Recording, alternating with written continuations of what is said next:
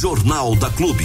A notícia com a credibilidade, imparcialidade e com o jeito que só o jornalismo da Clube sabe fazer. Jornal da Clube. As notícias em destaque para você ficar bem informado. Vamos diretão chamar então o nosso amigo Ailton Medeiros, que dentro do Jornal da Clube traz o Hora H. Vamos lá. A opinião crítica dos fatos. No ar, Hora H, com Ailton Medeiros. Hora H, Hora H. Bom dia, Ailton. Os que nos acompanham aqui pela Clube FM, muito obrigado pela audiência. Bom dia a todos. Começando mais esta edição do nosso Hora H. Para falar com a gente, você já sabe, é só utilizar o WhatsApp exclusivo 996961787. Repita, anote aí, 996961787.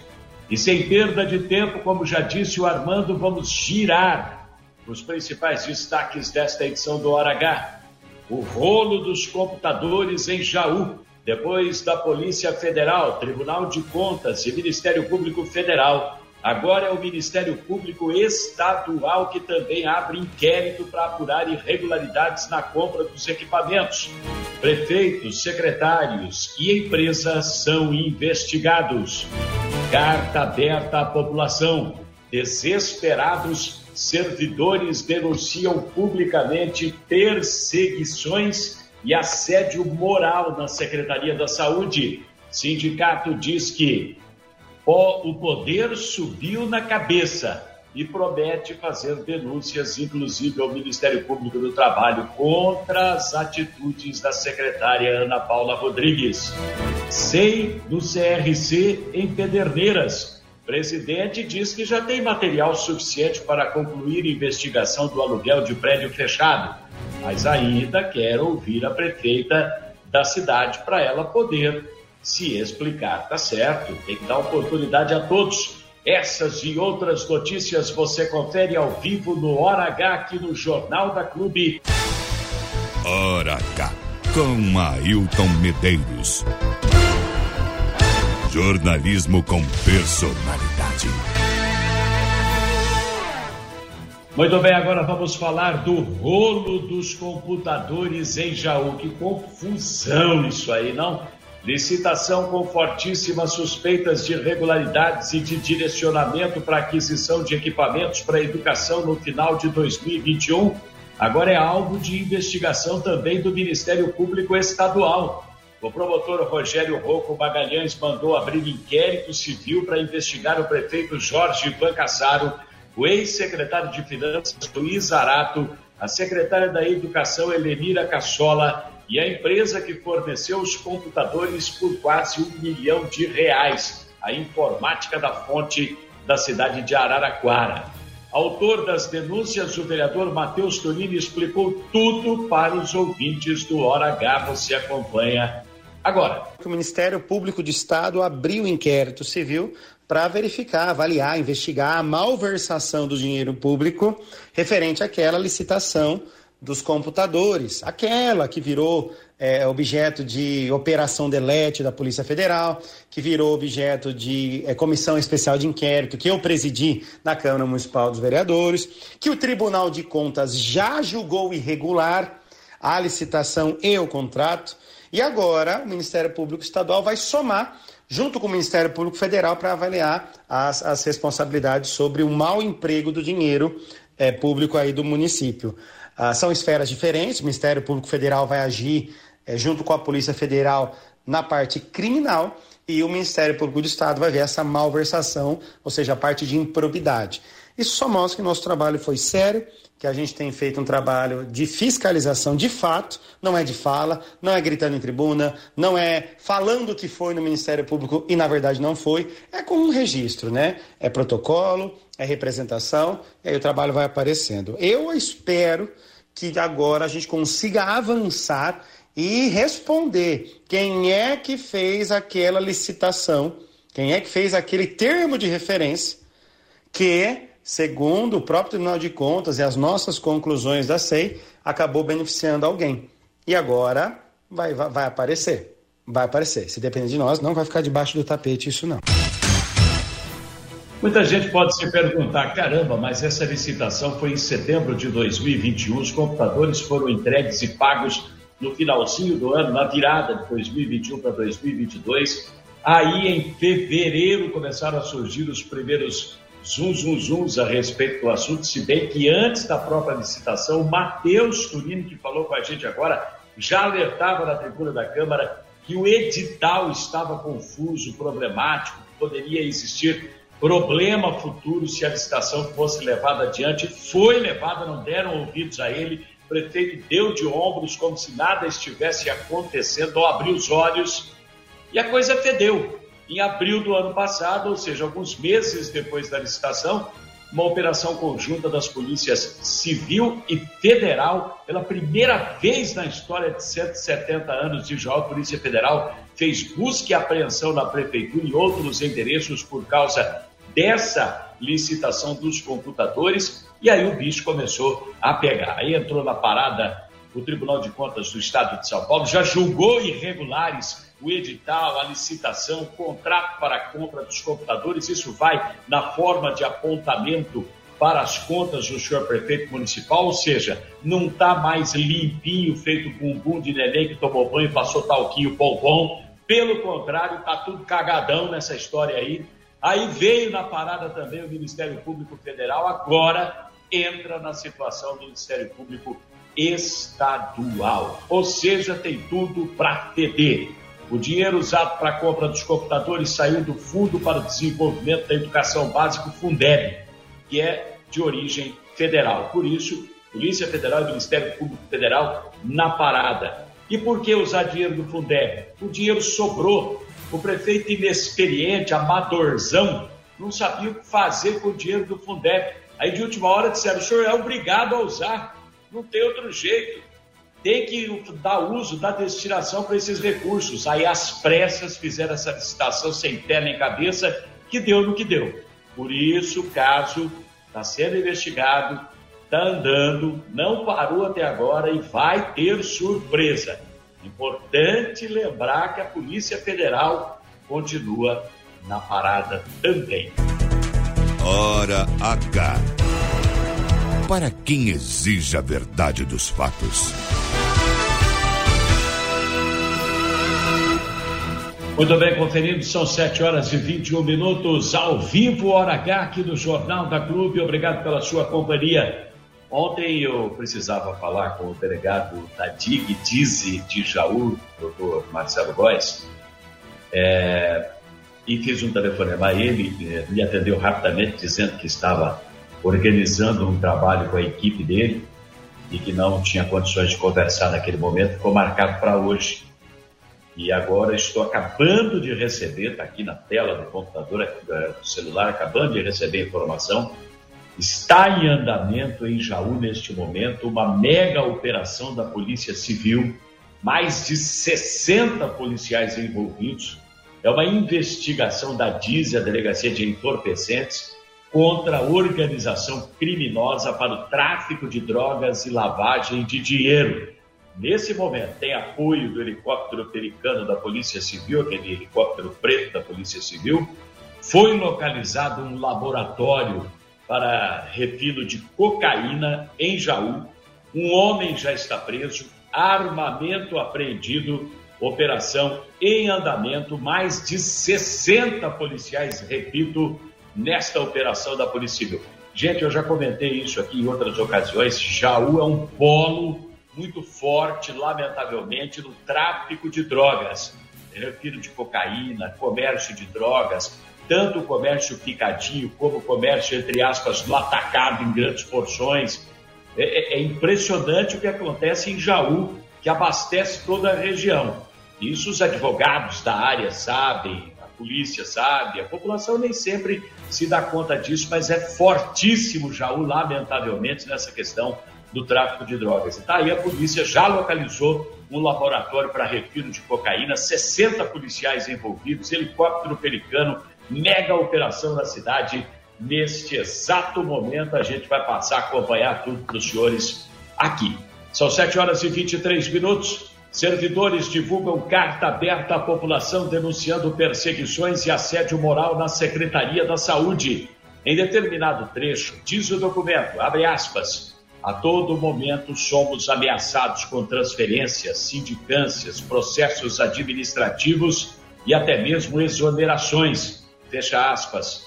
Os servidores dizem que acumulam funções que não são deles e que são vigiados o tempo todo, inclusive em suas redes sociais, onde qualquer publicação pode virar motivo de questionamentos, levar à instalação de câmeras nas unidades de saúde e que eles são proibidos de fazer qualquer crítica à administração. São proibidos até de ouvir rádio se o programa de rádio for apresentado por nós. Porque nós não somos pessoas gratas e bem-vindas na administração do Jorge, porque a gente fala a verdade e eles não gostam de ouvir a verdade. O presidente do Sindicato dos Funcionários Públicos, Edenilson de Almeida, falou dessa carta aberta à população e garantiu que o caso será denunciado, inclusive, ao Ministério Público do Trabalho, porque passou de todos os limites. Sobre a secretária da Saúde, Ana Paula Rodrigues, que é o pivô dessa encrenca toda, ele diz que o poder do cargo subiu à cabeça. Ouça o que ele falou.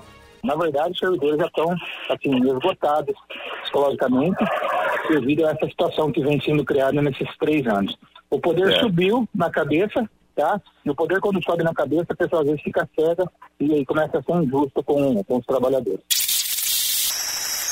O poder é. subiu na cabeça, tá? E o poder, quando sobe na cabeça, a pessoa às vezes fica cega e aí começa a ser injusto com, com os trabalhadores. O poder é. subiu na cabeça, tá? E o poder, quando sobe na cabeça, a pessoa às vezes fica cega e aí começa a ser injusto com, com os trabalhadores. É, o que a gente percebe é perseguição e assédio moral aos servidores. Isso não é o caso também, além da Prefeitura, de ser denunciado ao Ministério Público do Trabalho? Existe essa possibilidade? Existe, existe. Inclusive, hoje a gente estava discutindo no, no, nosso, no nosso departamento jurídico, doutor Ivo, de a gente encaminhar esse documento que veio por parte dos, dos servidores e transformar isso em um, uma denúncia oficial por parte do sindicato e a gente procurar aí que, que a providências sejam tomadas, que sejam é, feitas acariações, porque eu tenho certeza, eu, eu levo servidores lá que vão, vão estar frente a frente com a pessoa que está fazendo essa, que é nessas situações e eles vão, vão confirmar para um promotor, para um juiz, que realmente a situação está acontecendo. Bom, mais prova do que os meus protocolos que eu venho fazendo há, há um longo tempo, não tem, mas a cariação com o servidor seria ótimo também. Imagina só uma cariação, servidores que estão nessa situação esgotados e a secretária da saúde e as coordenadoras nomeadas por ela, todos os cargos comissionados, frente a frente. Você imagina, vai sair faísca, não tenho nenhuma dúvida disso. 727. O combinado não é caro, não é? Armando Galícia, a hora tá aí, ó. Em riba da pinta, devolvendo o horário, o programa para vocês aí, porque sexta-feira é sempre muito puxada aqui na Clube FM. Grande abraço, Armando, Diego, Joyce, toda a audiência do Hora H no Jornal da Clube. A gente volta na segunda-feira. Juízo no fim de semana, por favor. Tomara que venha a chuva, tomara que refresque o tempo. A gente volta semana que vem às sete da manhã. Tchau, tchau. Hora H, com Ailton Medeiros. A notícia do jeito que você gosta de ouvir. Ninguém é líder por acaso. Clube FM, liderança absoluta. No ar, Jornal da Clube. As notícias em destaque para você ficar bem informado. Sextou mais que gostoso. Sexta-feira, dia 18 de agosto de 2023. Vamos tocando barco porque a coisa hoje é corrida, né? E está começando nesse exato momento a, as competições da Paraoeba em Bariri, viu, Armando? Ah, pela primeira vez na história, a Prefeitura Municipal de Bariri, através do setor de educação, está promovendo aí a Paraoeba, que são os jogos, como se fossem os Jogos Paralímpicos, né? Só que na dimensão municipal. A OEBA, para quem não sabe, é a Olimpíada é, Educacional de Bariri. Ou estudantil de Bariri, melhor dizer. Hum. Olimpíada Estudantil de Bariri. E a Paroeba é a mesma coisa, só que para os alunos que precisam de jogos adaptados. Então são várias as modalidades uh, que já estão sendo disputadas. Agora às sete e meia já começaram as competições, né? E vão ao longo do dia. A Paroeba, pela quantidade de competidores, ela vai ser curtinha. Então ela começa e termina hoje. Hum. Mas também hoje começa oficialmente a OEBA, né? Que é a Olimpíada Estudantil de Bariri, com a participação de todas as escolas municipais, estaduais e também particulares que vão estar competindo aí nas mais diversas modalidades da UEBA em Bariri. Aliás, Bariri que é uma das pouquíssimas cidades que ainda realiza esse tipo de competição, começou lá atrás, né? Há 30 anos atrás e que ainda continua acontecendo aí ano a ano em Bariri e esse ano não seria diferente, vai acontecer novamente a, a OEBA e com uma novidade que é a Para OEBA.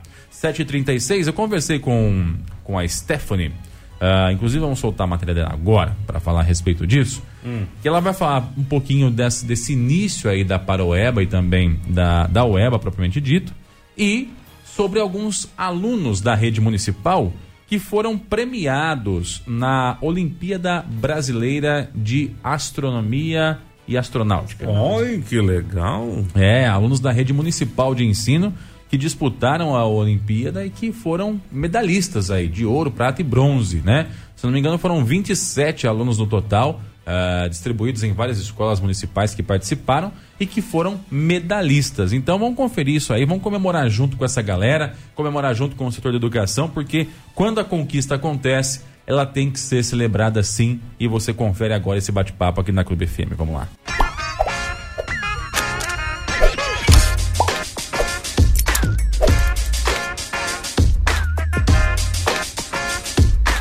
Bom dia a você que sintoniza o Facebook da Clube FM, seja muito bem-vindo. Também a você que nos ouve através do 100,7. Tamo junto. Hoje nós estamos aqui na Diretoria de Educação em Bariri para trazer notícia boa. E como é bom trazer notícia boa, né, gente? Eu, particularmente, gosto bastante. É claro que a gente não pode fugir das ruins, mas quando tem notícia boa, a gente tem que dar um destaque especial também. A gente veio aqui para falar um pouquinho sobre alunos medalhistas da rede municipal de ensino, né? Muita gente, às vezes, de uma forma preconceituosa, acaba criando aquela aquele estigma, aquela coisa sobre as escolas municipais ou até ensino público, né? E a gente está aqui para mostrar o inverso disso, que o ensino público tem sim a sua qualidade, depende muito do aluno, é verdade, mas a gente tem ofertado na rede municipal de ensino ótimo conteúdo e com certeza isso vem refletindo com as medalhas que eles vêm recebendo. A gente vai falar hoje sobre as medalhas da Olimpíada Brasileira de Astronomia e Astrofísica, Náutica. Astronáutica.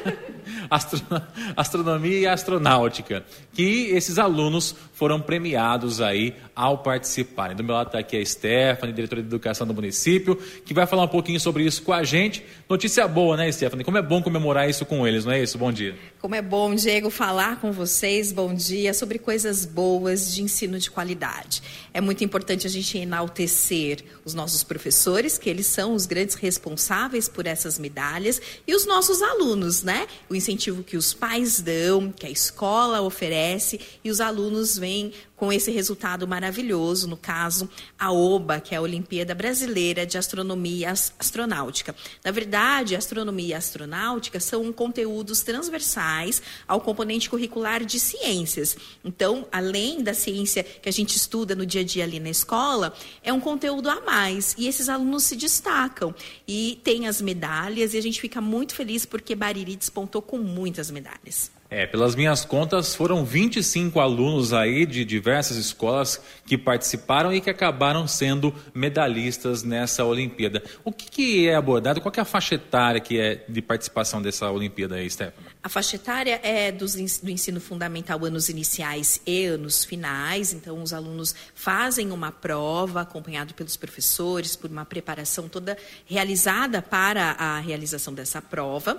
E uh, quando saem os resultados, a, a Olimpíada manda para gente e eles recebem as medalhas. Então é muito bacana porque é um trabalho mesmo em conjunto da escola, dos professores, da família e os alunos né, despontaram nesse conhecimento tão específico que é astronomia e astronáutica. O que, que representa para a diretora de educação essa premiação recebida por eles aí, Stephanie? A gente fica muito feliz, como eu disse, é um trabalho muito bacana dos professores, das escolas. Nós tivemos várias escolas premiadas então a gente percebe que, de fato, é, o ensino é de qualidade, a educação tem resultado. Então, é, a, a, gente agradece os pais por confiarem a matrícula no ensino municipal e a gente percebe que realmente o trabalho está sendo muito bem realizado.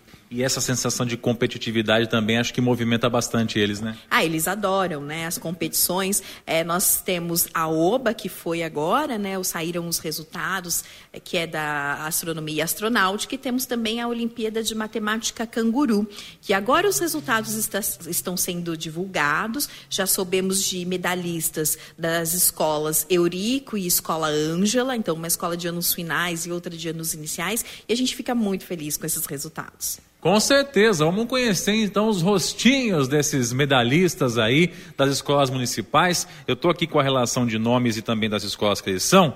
Eu vou falar numa ordem aqui que provavelmente não é a ordem que você vai ver aí, tá? Mas uh, sintam-se representados, é porque para a gente alinhar isso aí também dá um trabalhinho. Mas enfim, a gente vai é, junto aqui com a Stephanie falando sobre esses medalhistas. Então, da escola Euclides, nós tivemos dois medalhistas de ouro lá, né, Stephanie? Isso, a escola Euclides também despontando antigamente, Diego, era mais direcionado para as escolas de anos finais. As escolas de anos iniciais não entravam. E agora que elas estão participando, estão arrasando aí com as medalhas. Ó, então lá na Escola Euclides o Kevin Mai Ramesh e o André Luiz Munhoz são os medalhistas da Escola Euclides. Na Escola Rosa Benatti nós temos um medalhista de prata, o Gabriel Henrique Dias da Silva. A Escola Rosa Benatti aí. Da Escola Ângela nós temos, deixa eu contar aqui para não me perder, um, dois, três, quatro, cinco, seis, sete, sete, né? Da Escola Ângela é, são eles, então, de ouro, Davi Luiz Cristianini, também de ouro, Matheus Cruz Andrade, de prata, Arthur Santa Rita Albuquerque, também de prata, Lívia Vitória Ultramari, também de prata, a Vitória Pereira Viana, também de prata, a Talita da Silva e de bronze, a Emanuele Aparecida Lourenço Santana. Esses então da Escola Ângela. Escolas dos Altos da cidade também sendo premiadas, né? Isso é muito bom, né, Stephanie? Eu fico muito feliz. Quando a gente pega o resultado, a gente vibra aqui em silêncio. Eu fiquei muito feliz, claro, com todas as escolas, mas meu coração acaba ficando bastante ali nos Altos da cidade, na Escola Rosa Benatti, que tivemos um medalhista, na Escola Ângela, que foi um sucesso. É, a gente parabeniza o trabalho de ambas as escolas que estão ali, muitas vezes são estigmatizadas pelo município e a gente vê inúmeros medalhistas mostrando justamente o contrário. É verdade. E da Escola Eurico nós temos 15 medalhistas. Eu vou citar aqui a lista, começando com os medalhistas de ouro da Escola Eurico Assolini. O Giovanni Pegorin Cavalieri, medalhista de ouro. O João Caselato Bravin, também medalhista de ouro a Cauane Furlanetti, também medalhista de ouro. O Marcos Antônio dos Santos Júnior, também medalhista de ouro. A Poliana Marie Carminati, também de ouro. Aí de prata, a Dominique Coleone. O Giovanni William Vilela de Carvalho. O João Pedro da Silva Ferreira. O João Vitor Bravin da Rosa. A Lívia Gabriela Aguiar o Lorenzo Antoniassi Pinese, o Lucas Rafael Beltrame, a Maria Fernanda Lavagnini, o Nicolas Andrade e o Samir Chidid de Oliveira. Esses, então, medalhistas de prata da Escola Eurico. 25 medalhistas das escolas municipais de Bariri, o que traz com certeza muito orgulho para os pais, para o setor de educação e para nós baririenses, porque são é, gente da terrinha aí brilhando também, né, Stephanie? É muito importante destacar, Diego, que a educação ela vem mudado bastante e os próprios vestibulares ou vestibulinhos é, consideram essas premiações para ingresso nesses lugares. Então, hoje, a participação dessas Olimpíadas são de suma importância para o ingresso de universidades, quando eles estão no ensino médio, e para ingresso também em vestibulinho, vestibulinhos para as escolas técnicas. Então, ah, por que, que tem essas Olimpíadas? Será que vai ficar uma medalha guardada? Não. Isso conta lá na frente para o aluno que vai querer, por exemplo, uma escola técnica ou mesmo uma universidade, porque já conta pontos. Hoje não é só mais a prova, não. A participação dessas Olimpíadas estão contando também. É, todo mundo quer o bom aluno, né? Participando na sua faculdade, na sua universidade, e com certeza isso já demonstra um pouquinho do cenário futuro da nossa cidade, em especial na educação. Aliás, falando nisso, Stephanie, queria falar um pouquinho sobre a estrutura da educação, e que esse ano, ineditamente, conseguiu entregar os uniformes e os materiais no primeiro dia de aula, né? É um trabalho assim de equipe, um trabalho né, da confiança do, da gestão municipal na gente. Então a gente fica muito feliz porque nós conseguimos entregar no primeiro dia de aula o uniforme, o material, as apostilas. Então o aluno entrou no primeiro dia lá 31 de janeiro com tudo em ordem, já com o uniforme em mãos, com tudo em mãos para realmente começar o ano. Muitas vezes chegava lá em março, abril, maio, e vocês podem pesquisar nos municípios vizinhos, não foi do mesmo jeito. O material chegou, a apostila e mesmo uh, o kit escolar chegou muito depois. Então a gente conseguiu entregar pela primeira vez da história de Bariri, no primeiro dia de aula, esses materiais, para justamente dar uma educação de qualidade para os nossos alunos. E não é só isso, viu? A diretoria de educação também conseguiu zerar a fila de vaga em creche, né, Stephanie? Olha, foi uma luta. Hoje eh, a gente pode carregar essa bandeira. Não temos fila de espera. E você, pai, olha, eu estou com meu filho, completou quatro meses, preciso voltar a trabalhar. Vai na sua creche de referência, faça a inscrição. Se não tiver vaga ali naquela unidade, as diretoras direcionam aqui para gente e a gente consegue vaga onde tem. Então, essa demanda demanda ela vai é feita na sua geolocalização. Depois, se não tiver vaga ali, a gente consegue direcionar. Hoje nós temos vagas no município para receber as crianças. Ô Stephanie, só para a gente poder entender um pouquinho Quantas crianças foram alocadas nessas vagas que estavam na fila esperando uma vaga e que hoje já estão dentro da creche? Olha, em novembro, nós tivemos o, a questão da pandemia, mas pelo cálculo que nós conseguimos levantar, é, em 2019, sem a pandemia, Bariri contava com mais de 190 crianças na fila de espera, no final de 2019. Veio 2020, 2021, quando nós ingressamos e a escola voltou, tínhamos por volta de 134 crianças na fila de espera e zeramos essa fila. Não temos mais fila. Então, por isso que eu faço esse apelo aos pais, que às vezes, ah, eu não sei se eu vou matricular, precisa matricular a criança. É, a creche hoje é um ensino não obrigatório, a partir dos quatro anos na pré-escola é obrigatório, mas o pai tem o direito à vaga da creche. Então, se você não tem seu filho matriculado, vá até a creche mais próxima do seu endereço, faça a sua inscrição. Se não tiver imediatamente a vaga, é direcionado aqui para a diretoria de educação e a gente já realoca essas famílias com transporte. Ah, mas eu não consigo levar.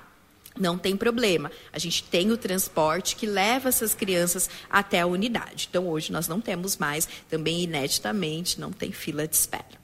Isso é legal e é, é, bom trazer notícia boa, né, Stephanie? A gente lembra também que antes de vocês estarem na diretoria de educação, as filas que se formavam na frente da escola Julieta, todo o começo de ano, naquela questão das matrículas lá, hoje isso muda, hoje isso mudou, né? Ou seja, o pessoal não precisa ficar mais acordando, madrugando na frente da escola, não é isso? É, a questão tecnológica veio para nos auxiliar justamente nisso. Então, hoje, lá em setembro, eu vou chamar o Diego aqui de novo para falar das inscrições. Os pais que não quiserem necessariamente matricular na escola, próximo do seu endereço, vai fazer uma inscrição online. É o segundo ano, nós estamos caminhando para o terceiro ano que isso aconteceu e deu super certo. Os pais fazem inscrição pelo Google Formulário e aí eh, tem uma fila que sai até o segundo que o pai faz a inscrição. Não precisa dormir mais em frente. Eu achava um absurdo os pais dormirem na frente da escola Julieta ou mesmo na escola Eurico Assolini, que são as escolas mais procuradas, sendo que ele poderia ali fazer uma inscrição no conforto do seu lar. Então, pelo celular mesmo, os pais podem fazer inscrição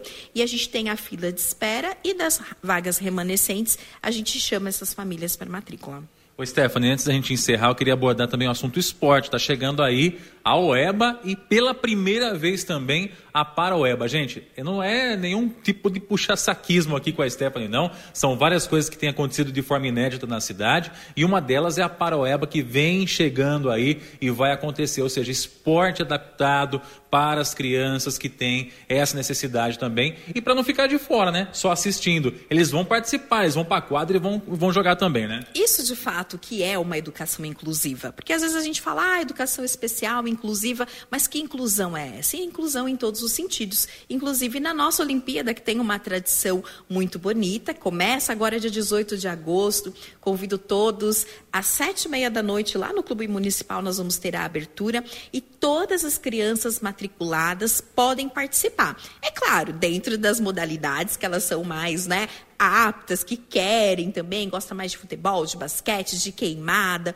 E as crianças, público-alvo da educação especial, também participarão em várias modalidades. Aí eu convido já a Rádio Clube para acompanhar a gente na abertura dos jogos, inclusive da Paroeba. É isso aí, nós estaremos sim, porque com certeza também é motivo de comemoração, como disse a Stephanie. Isso sim é que é inclusão, né, Stephanie? Deixar o pessoal, em vez de ficar só na arquibancada torcendo, vir para dentro da quadra e também participar, competir, perder e ganhar, isso aí faz parte, mas o, a, o, fato de estar ali dentro, competindo de alguma forma, com certeza é um avanço e um ponto muito positivo. Isso, a gente é, alia né, o esporte, a educação, que é muito importante. Então a gente convida toda a população a acompanhar os jogos. A maioria deles serão ali na, no Clube Municipal. Teremos também no Moarama as disputas relacionadas ao tênis de mesa. Também teremos o atletismo no Clube Moarama, não, no Lago Municipal, perdão. Então todos acompanhem, porque agora o mês de agosto, comecinho de setembro, vai ser bem movimentado. É isso aí. Obrigado pela participação, viu, Stephanie? Eu que agradeço a oportunidade. É isso aí, então hoje dia de comemoração, dia de muita alegria, alunos medalhistas,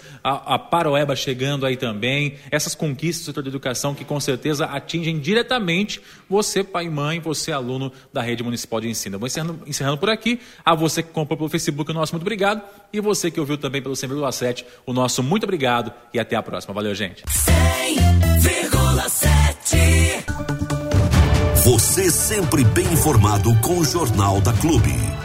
A notícia com imparcialidade que você exige. Nós vamos falar agora sobre Bocaina. Opa! É, nós tivemos a prefeitura de Bocaina e a Joyce conversou com o prefeito Pipoca. Lá, o Armando, tá tendo um projeto da prefeitura municipal que particularmente achei sensacional. A prefeitura está fazendo o cadastro dos dos coletores, coletores de recicláveis e está fazendo a distribuição de carrinhos de coleta desses produtos. Sério, velho? É, a própria prefeitura fez a aquisição, oh, padronização e distribuição. Na verdade, não é uma doação, eles estão fazendo uma concessão. Né? Então tá concessão de uso ah, desse carrinho. no último. Só que é tudo carrinho zero, né, Joyce? Sim, e uma coisa que é legal também é que tá fazendo tanto sucesso isso que os vendedores ambulantes, né, esses que vendem verduras, frutas de casa em casa, também pediram o carrinho para poder fazer o transporte. Que legal. Não, é e, bem bacana. Sim, mais legal ainda que os carrinhos estão sendo produzidos em Bocaina. Chique. Chique, né? Eu vejo aqui em Bariri alguns coletores com, com carrinho, rapaz, que dá dó, né? Eu já vi essa semana, semana passada, essa semana, hoje é sexta, essa semana, tem um, tem um, um, um caboclo aqui que vai com um carrinho de bebê. É, então. Bem ferrado, bem arrebentado, não sei nem como aquilo roda. E é pequenininho, ele vai se ajeitando do jeito que dá, né? Pô, Exatamente. que ideia legal, gostei, viu? Exatamente. Gostei. E aí vai padronizado com o logo legal, da administração, né? Da, na verdade, da administração não, da, da, o brasão da prefeitura, nas cores do município, legal. tudo certinho, do jeito que manda o figurino. E zero bala, são carrinhos zero que estão sendo aí é, construídos é, especificamente para isso para fazer justamente esse transporte. Alô, prefeitos! Vamos copiar que a ideia é boa. É excelente, Amanda, é excelente. E ah, já são vários aí é, moradores de Bocaina que foram beneficiados com essa novidade aí e outros tantos já estão entrando nessa fila para poder é, ter o seu carrinho de coleta de material reciclável. Legal, né? Então começou com uma ideia como, como coleta de material reciclável, está se estendendo também para essa questão do, dos ambulantes, né? Que de repente fazem a, a, venda de verduras, frutas ou alguma outra coisa e que precisam transportar esse produto de alguma forma, em vez de carregar na carriola o carrinho é maior, é, né? É, é. Aqui é em Bariri eu vejo o pessoal na carriola. Exatamente. É. Então ele, ele dá essa possibilidade, né? De carregar mais produtos uh, com menos esforço. E aí a Joyce conversou com o prefeito Pipoca, que falou um pouquinho sobre essa novidade que está fazendo um sucesso danado Legal. no município de Bocaina. Você acompanha agora aqui na Clube FM. Vamos lá.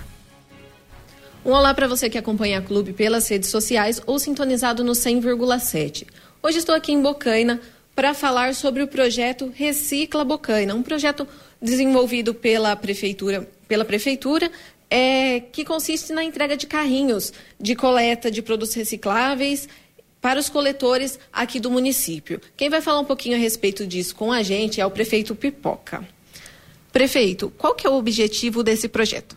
Olha, a, esse projeto foi, foi agora, recentemente, faz nem um mês que a gente lançou e aderiu muito.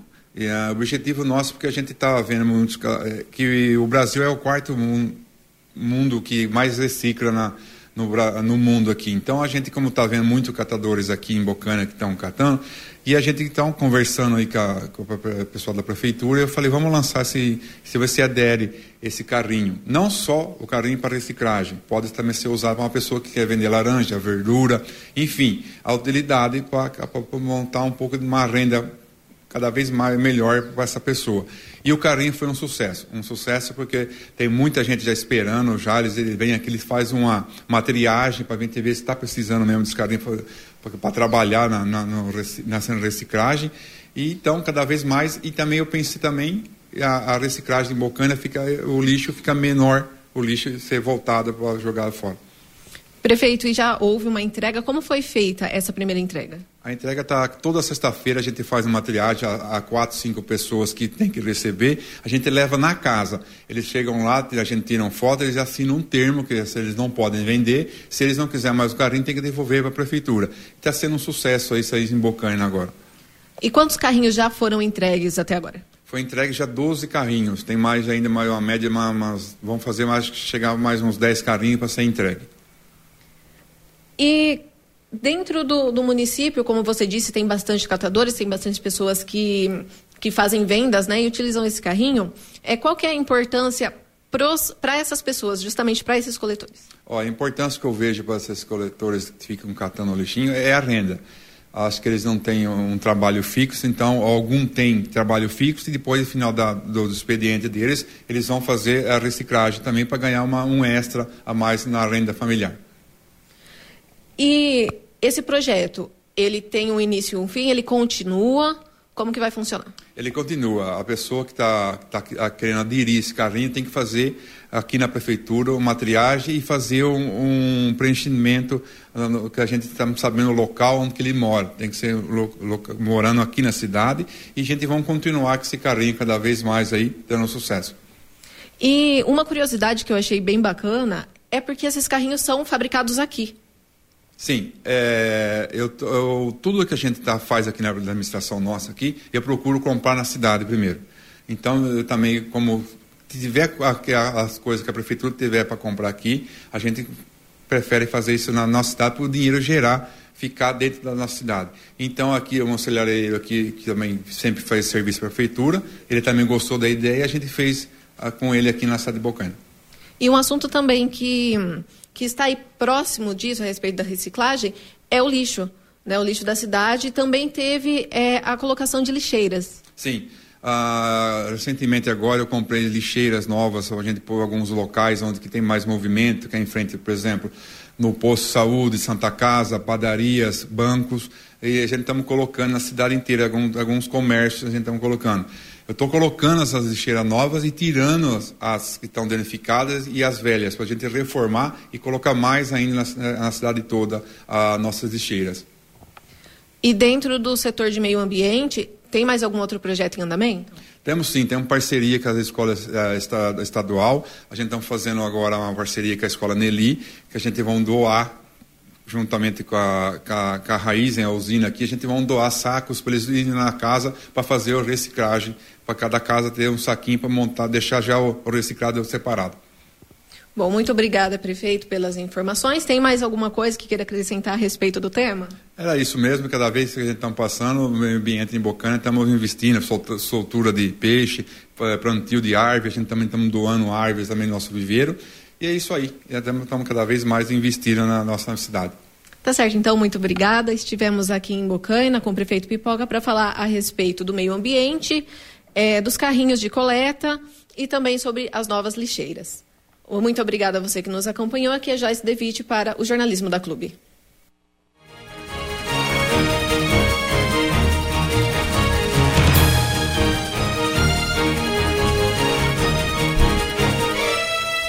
Tá então aí o prefeito Pipoca falando com a Joyce sobre esse projeto. É um projeto que chama Projeto Recicla Bocaina. E queria aproveitar para dar os parabéns aí pro prefeito Pipoca, administração municipal de Bocaina, por essa iniciativa que, volto a dizer, é interessante, é, é uma forma de você valorizar aquelas pessoas que colaboram, de certa forma, com o meio ambiente, né? Fazendo a coleta de recicláveis, porque se eles não coletam isso, para onde que isso aí vai? Vai fatalmente, vai, vai para a natureza, né? Vai ficar ali dentro dos rios, nas matas, né? E eles fazendo essa coleta aí acabam colaborando de forma direta com o meio ambiente e também gerando a sua renda extra. E aí, com essa questão padronizada, fica até melhor para o trânsito, né? Porque eles acabam tendo um, um veículo que é visualmente mais chamativo do que ficar carregando coisa em carrinho de bebê que está estragado aí, né? Então, parabéns à Prefeitura de Bocaina, parabéns ao prefeito Pipoca por essa iniciativa e por mais iniciativas como essas aí nas cidades da região. Não deve ser um custo elevado, né, para fazer esse tipo de material e com certeza quem está usando está gostando e está aprovando. É, eu, eu confesso a você que eu sinto falta de algumas campanhas em pleno século XXI é, de recicláveis ainda na maioria das cidades aqui do interior do estado de São Paulo, né? Eu acho que já passou da hora, faz tempo, e, e, o que nós estamos vivendo hoje, de aquecimento global, de temperatura absurda, tem previsão de 33 graus para hoje, gente. É dia 18 de agosto, pelo amor de Deus. A gente teve um inverno ridículo esse ano, né? E vamos ter um verão. Existem hoje muitos locais do mundo aonde estão morrendo pessoas em virtude do calor excessivo, termômetros batendo 50 graus. Nós vamos ter 33 hoje, que já é um calor insuportável. Imagina no verão. E aí você pega a cidade de Bocaina, fazendo este incentivo, né, das pessoas, dos catadores de recicláveis, que vão tirar do meio ambiente uma quantidade enorme de produtos que estariam poluindo, isso é, é, é, é fantástico. Isso vem de encontro ao que se espera de uma sociedade em pleno século XXI. Agora, são raras exceções, Diego e Joyce. Eu, eu, eu confesso a você, Armando, que eu não sei ainda por que, que em alguns municípios maiores da nossa região, como Bariri, por exemplo, né, nós não temos ainda aquelas cooperativas de catadores. É algo relativamente simples de se organizar, né? Sim. Uh, e você acaba até gerando uma renda. Eu me lembro até hoje, foi, faz muito tempo que isso aconteceu, mas eu me lembro até hoje. É, uma vez que eu fui numa cooperativa dessas, na cidade de Lençóis Paulista, que é referência nesse sentido. Acho que a cooperativa, cooperativa existe até hoje e com uma estrutura gigantesca. Gigantesca.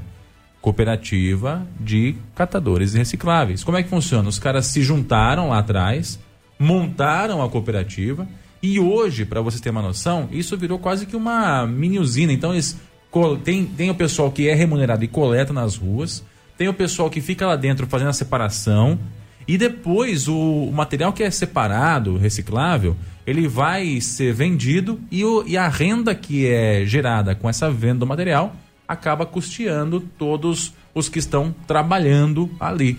Então tirou o catador da informalidade, tirou o catador da insegurança, né? Porque eles estão registrados. eles recebem um salário, é segurança, então eu não preciso achar tantos quilos por mês, é claro que existem as metas, né? Porque senão o cara não trabalha também, mas eu não preciso ficar acordando fora de horário para poder chegar e se não conseguir encontrar, eu vou ficar sem salário. O cara tem a segurança do salário, a segurança dos direitos trabalhistas garantidos e de quebra consegue fazer uma cooperativa que é referência regional essa que tem na Lençóis Paulista. E que deveria sim ser copiada em outros municípios. Eu sei que às vezes você vai juntar uma iniciativa como essa, como já tentou acontecer em Bariri uma vez, e o pessoal é, às vezes tem jogo de interesse, né? Ah, mas o coletor A não conversa com o coletor B, eles não se juntam, eles não sei, não sei o quê. Organiza com quem quer. Ó, você quer? Nós vamos dar um apoio. Qual é o apoio? Vamos ceder um lugar para vocês colocarem aqui a, a sua cooperativa nós vamos eh, buscar investimento junto ao governo do estado, aí, sei que lá. Tem. Que Provavelmente que tem. tem. Que tem. Para poder adquirir esteira, adquirir o prensador, adquirir os, os, os, materiais, fica tudo em comodato, em concessão aí pública para que vocês sim, utilizem, sim. né? A gente vai ajudar vocês a oficializar essa, essa cooperativa, ou seja, vai lá registrar em cartório, vai lá criar de fato como é que ela funciona, vai registrar o funcionário, dá todo o aparato jurídico para que isso aconteça. E aí quem quer vir, vem, quem não quer fica na informalidade. Vai chegar uma hora, Armando, que a, a, a, coisa vai tomar uma proporção tão grande que quem tá fora quer entrar. E quem tá dentro não quer sair. Sim, sim, sim, sim, sim. É isso. Mas tem que alguém puxar essa fila. Tem que alguém pegar e puxar essa, esse, esse cordão aí e falar assim: vem comigo, que vai acontecer. E vai acontecer e vai acontecer. Agora, fica, junta lá todo mundo é óbvio, tem desentendimento entre eles, né? Que um às vezes acaba pegando o produto que era para o outro pegar e não sei o que. Sempre tem isso aí. Isso é normal. É que na cooperativa isso não existe, né? Na cooperativa todo mundo ajuda é, todo mundo. É, é. E isso tem que entrar na cabeça deles isso, também. É. Olha, nós vamos trabalhar para todo mundo. É isso. Todo mundo vai trabalhar para todo mundo. E acabou. E acabou. A hora que a pessoa que está fora vê que quem está dentro está com uma segurança financeira, está com uma segurança é, é, trabalhista, e que está trabalhando dentro de um horário a, a, aceitável, né? não precisa ficar de madrugada procurando papelão, não precisa ficar de madrugada procurando uma, é, latinha na rua, ele vai ver que ele tem uma qualidade maior de vida, ele vai querer participar. Ah, mas eu sozinho consigo arrecadar muito mais, eu ganho muito mais, mas você não tem a tranquilidade de uma carteira assinada, um fundo de garantia, um, ah, um tem que guardar terceiro. em casa o material. Você Cara, tem que sair de madrugada com, com a bicicleta para poder conseguir encontrar esse material na rua. Ah, sabe? Tem todas essas questões, irmão. Corre o perigo de se machucar, o que dentro de uma cooperativa você já teria um amparo médico. E vou falar para você, numa cooperativa como essa, você pode até fechar um acordo com os mercados, que normalmente é quem gera bastante papelão. Sim, sim, Olha, sim. Esse, o mercado vai deixar aqui dentro do, desse espaço sim, sim. e a cooperativa vai passar todos os dias com algum material, com algum veículo para poder recolher. Então esse material é da cooperativa. Então você vai já direcionando, destinando esses materiais para poderem ser destinados de forma adequada. Então é o que eu sempre digo: quem quer fazer, vai e faz. Quem não quer fazer, arruma desculpa. A iniciativa da cidade de Bocaina é importantíssima, muito válida, mas é um primeiro passo. Pode-se avançar muito mais. Parece que é complicado, mas nem sempre é assim. A gente consegue fazer mais e melhor. Basta querer organizar, basta querer tratar esse assunto como um assunto prioritário da administração A, B, C, D. E vai chegar lá na frente, Armando, daí 5, 6 anos, a cooperativa ela vai ser, andar de forma independente. Sim, sim. Nem tudo isso demora, hein? É, então. Nem tudo ela isso. vai andar de forma independente, vai, não vai depender de política, não vai depender do político, ela vai estar tá firme ali, numa tal forma que pode entrar o prefeito ABC, pode entrar o político ABC, que ela vai estar tá ali firme, forte, funcionando redondinha, tranquilinha. Gente, o lixo é dinheiro que a gente enterra. É, é. O lixo é dinheiro que a gente enterra. O tanto de dinheiro que é enterrado hoje em aterros sanitários por aí, vocês não têm noção. Não tem noção. É uma garrafa de plástico que você põe na, na no lixo para poder ir durante a semana, que já é com certeza aí é, uns centavinhos que, ou fração de centavo que está indo político. Agora você imagina isso num tamanho proporcional de cidade como Bariri, ou se você juntar a região também. Você pode fazer uma, uma cooperativa intermunicipal Bariri, Itaju, Boracé, se você quer fazer um negócio maior ainda. Dá, é cidade perto, do ladinho. Dá para fazer um negócio legal, mas tem que querer fazer. É difícil? Para quem não consegue fazer, para quem não tem condições, né, às vezes, de, de desenvolver um projeto como esse, pode parecer. Mas para quem quer, vai lá e faz. Bom, eu volto a repetir que eu sinto falta de campanhas que incentivem a coleta reciclada de, de, de, de reciclados e a separação de lixo. Aqui em Bariri nós temos um dia da semana, de quarta-feira, que se pega o, o reciclado, mas o ensinamento, a campanha, a orientação não acontece. Exatamente, né? ninguém sabe. Não. Ninguém sabe. Eu tenho certeza que a orientação são poucas as pessoas que sabem dessa separação para quarta-feira. São. Tem gente que põe o lixo normal na rua quarta-feira na, na quarta e reclama que o lixeiro não leva. Então, e eu tô dizendo para você uma coisa, viu, Armando? Eu vou dizer para você uma coisa. Tem gente que às vezes, para não ter que deixar a garrafa guardada no cantinho ali, que não é um negócio que suja, mas para não ficar ali guardando a garrafa, põe qualquer dia. Ou a latinha, põe em qualquer dia. Isso é normal, super normal. O material reciclável, a pessoa, em vez de deixar para quarta-feira, porque lá na minha casa é assim. A gente deixa um saquinho separado só para o material reciclável. Então, é uma garrafa, é uma latinha. Latinha não, que meu pai, eu, eu entrego pro meu pai. Mas é uma latinha garrafa. Também, velho. É uma garrafa, é um papelão, é alguma coisa que seja reciclável. O que, que eu faço? Eu coloco nesse saco. Que é o saquinho da quarta-feira. Então, na quarta-feira é aquele saco que vai para a rua. E durante a semana eu vou juntando ele, né? Os demais lixos, que é lixo é, resto de comida, essas coisas aí, que são aqueles lixos que, que acabam gerando um transtorno maior, isso aí vai diário. Então é um saquinho menor que todo dia vai lá para a lixeira não dá trabalho, né? É um pouco incômodo às vezes, mas e dá é um trabalho. saquinho plástico que vai pro lixo, que vai pro aterro, que demora centenas de anos para se decompor. É que hoje o saquinho tem aquele biodegradável que lá, é então uma porcaria né? também, mas não serve para nada. Um tempo menor. Ele é biodegradável, mas ele se transforma em milhares e milhares e milhares e milhões de moléculas de plástico que vão poluir os rios, mares, oceanos do mesmo jeito. O tanto biodegradável como o bio não sei das quantas é plástico no final das contas e acaba poluindo o, o planeta. A gente precisa produzir menos lixo e precisa se aproveitar esse lixo através da cooperativa. Porque o lixo você pode usar ele todo, praticamente todo. É, é pouca parte do lixo que você não consegue aproveitar. É né? chorume, né? Chorume é, São pouquíssimas partes que você não consegue aproveitar, né? Tudo que é reciclado, o próprio nome já diz, pode ser reciclado. E o lixo orgânico pode ser transformado em adubo que é vendido para qualquer país desenvolvido a peso de ouro. Tá vendo? Também é peso lixo. de ouro. O lixo, ouro. o lixo é o petróleo de quem sabe usar. O lixo é o petróleo de quem sabe usar. Infelizmente, num país do tamanho do Brasil, nós ainda não temos essa consciência, né? Porque a produção de lixo tem que diminuir. Parabéns mais uma vez à prefeitura de Bocaina, que começa uma atitude legal entregando carrinho para o pessoal que cata o reciclado. Você dá mais condições de trabalho para essa turma. Mas a cooperativa é importante acontecer. Com certeza, é importantíssima, acontece e se for bem organizadinha, ela vira referência regional, como é o caso dessa que, que tem lá na cidade de Lençóis Paulista. Jornal da Clube, não tem igual.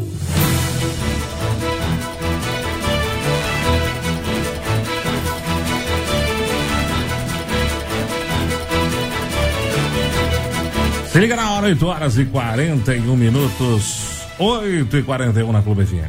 É isso aí, senhor Armando Galize. Nós estivemos também na cidade de Boracéia, conversando com o pessoal da Liga de Combate ao Câncer da cidade de Boracéia, que estavam lá reunidos com o prefeito de Pica-Pau, também com o setor de cultura, para discutir ações do fim de ano, ou seja, o planejamento começa cedo lá em Boracéia. A gente falou um pouquinho com o pessoal para falar sobre o, trabalho né, da, da Liga de Combate ao Câncer na cidade de Boracéia e você acompanha agora aqui na Clube FM. Vamos lá.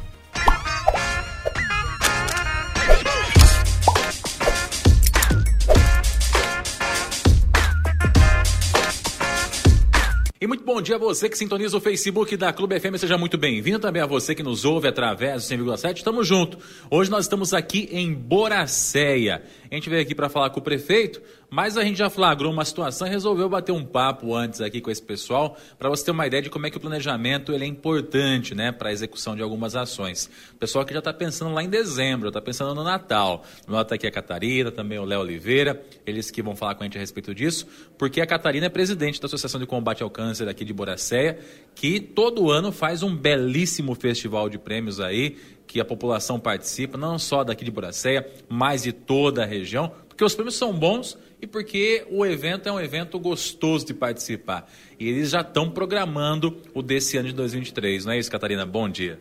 Bom dia a todos. É, então, a gente já estamos aqui, né, reunidos para decidirmos as datas, já de, de, definimos a data, dia 2 de dezembro, às 19h30, e vamos ter muitos prêmios bons, tudo em dinheiro, vai ser online e presencial esse ano, tá? Que o povo está pedindo muito presencial. Então, para quem já vai se programando aí, porque a gente precisa muito dessa doação para atendimento dos nossos doentes aqui da nossa cidade. Obrigado a todos. Ô, Catarina, fala um pouquinho da Associação de Combate ao Câncer aqui de Boracé, que ela, além de ser muito atuante, também é muito importante para quem de repente passa pelo tratamento dessa doença e precisa desse apoio, seja ele emocional, financeiro, é, de medicamentos, não é isso? Exatamente. Já temos uma. Um, como se, quer dizer, uma. Ah, esqueci o nome agora. Como a gente faz assim? É, ah, os doentes do câncer, eles tiveram um ah, aumento de vida com essas ajudas que nós damos. Não só a nossa cidade, mas tem 110 cidades que faz parte da FEBEC. Então, com essa ajuda, as, as pessoas têm uma maior né, uh, de vida, né, expectativa de vida. Por quê? Porque elas têm o um remédio, ela tem a fruta, ela tem a fralda se precisar, ela tem remédio, ela tem é, é, veículo, né, que a prefeitura também nos ajuda. Tem os voluntários que acompanham os doentes quando não tem quem vai com eles. Então é tudo isso que a gente precisa. E tudo isso tem custo. Então, tudo isso é para os nossos doentes daqui. Então, se ele precisa de um exame, de um ultrassom de urgência, que nós, às vezes não vai marcar pela prefeitura, não tem, a gente chega lá, paga. E, então, é muito importante a sua ajuda.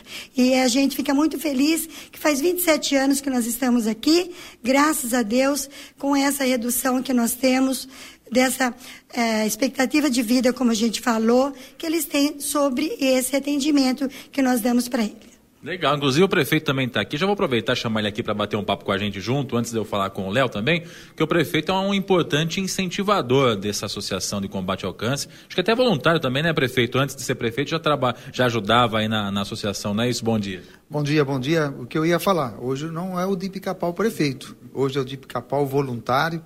Estou com a Catarina aqui, a gente tem uma equipe muito boa, né?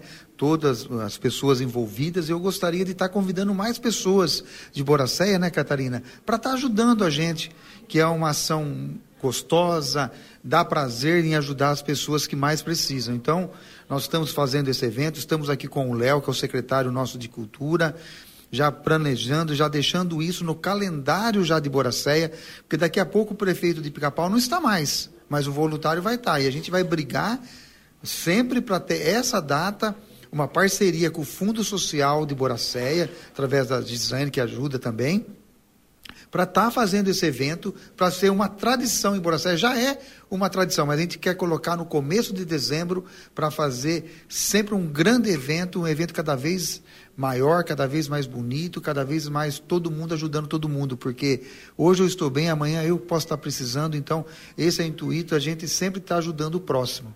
Com certeza. Ô Catarina, queria que você falasse um pouquinho também da importância da ajuda da população, né? Que a prefeitura dá todo o respaldo que, que lhe cabe, lhe compete, mas o auxílio da população, a colaboração da população também é importante para esse momento. Por que, que é importante na, na sua visão?